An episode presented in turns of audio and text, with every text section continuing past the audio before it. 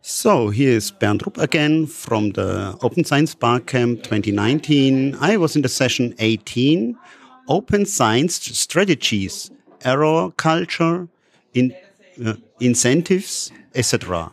Um, the session was moderated by Tobias Heycke. On um, so, what's the error with open science? well, I mean, there's no error with open science itself. It's about um, people who make themselves more transparent, who publicly share the data, their code, make themselves be able to be attacked by others. And so um, we all make errors. Um, and so the point is, um, how can we deal with that? That people who share their stuff publicly um, don't get penalized by sharing their stuff, and we accept their errors. That's basically the, the premise of this entire session. And what do you think? How did we? How should we handle errors? Possibly.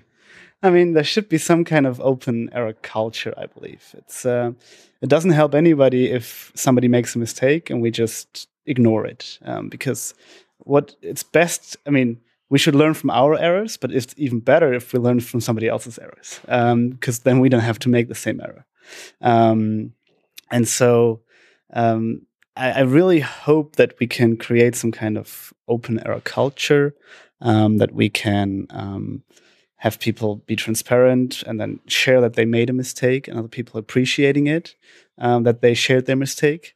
Um, but of course, it's not a, a like you're not allowed to just be do sloppy science and say, "Oh, we have error-free culture. I can just do whatever I want," because you have to accept it. Of course, there still has to be some kind of responsibility, and that's something that was mentioned in the session as well, which I like. That we have some kind of minimal standard where people should be held accountable for, and anything that happened after that, well, then it's just an error, we have to learn from it. But of course, you have to have some kind of standard where you're responsible for your own work. Yeah.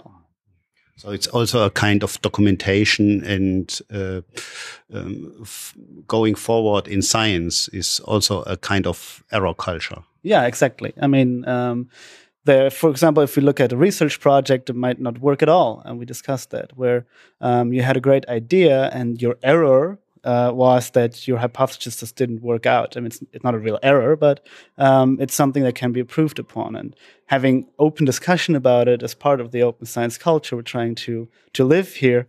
Um, it would be good if people would communicate that they had a great idea or they thought it was a great idea and it just didn't work, so other people don't do the same work over and over again. Yeah, of course often it's also a kind of view. So it is an error. It's not because uh, you have different point of or the different angle of views or different dimension of interest in in your data. So um, I did you also.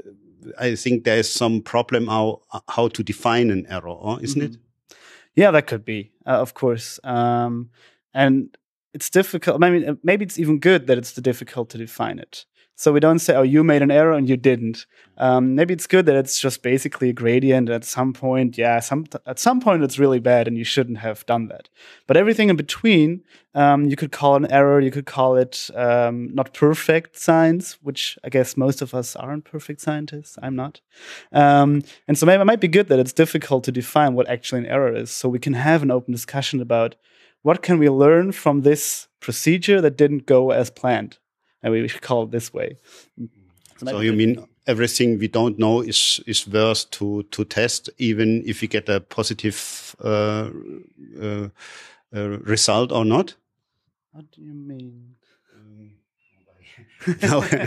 Uh, so uh, often we have a hypothesis and mm -hmm. we don't know if we're on the right way. So, but everything we can we we we can have an idea we we should test or yeah. yes and then if we go wrong then uh, then it's also worth to to mention this. That is what you mean.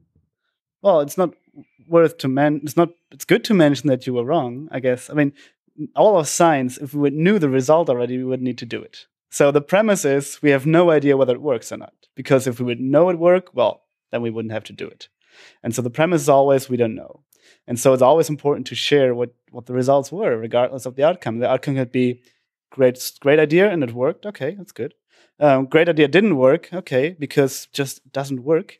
Or it could be, might be a great idea, but we kind of did this and that kind of not perfectly. Let's not call an error, not perfectly.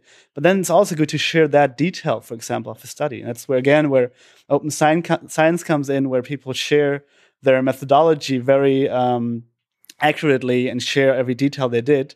Uh, because they might not realize that they made an error, uh, which maybe wasn't an error, but just not perfect. Um, and share, th- therefore, share their methodology so people can actually see for themselves what, uh, yeah, what went wrong, maybe why they didn't find it. Yeah, but thank you, thank you, uh, Tobias, for this short introduction in the error culture in open science. Thank you. Thank you, thank you for the session. Bye.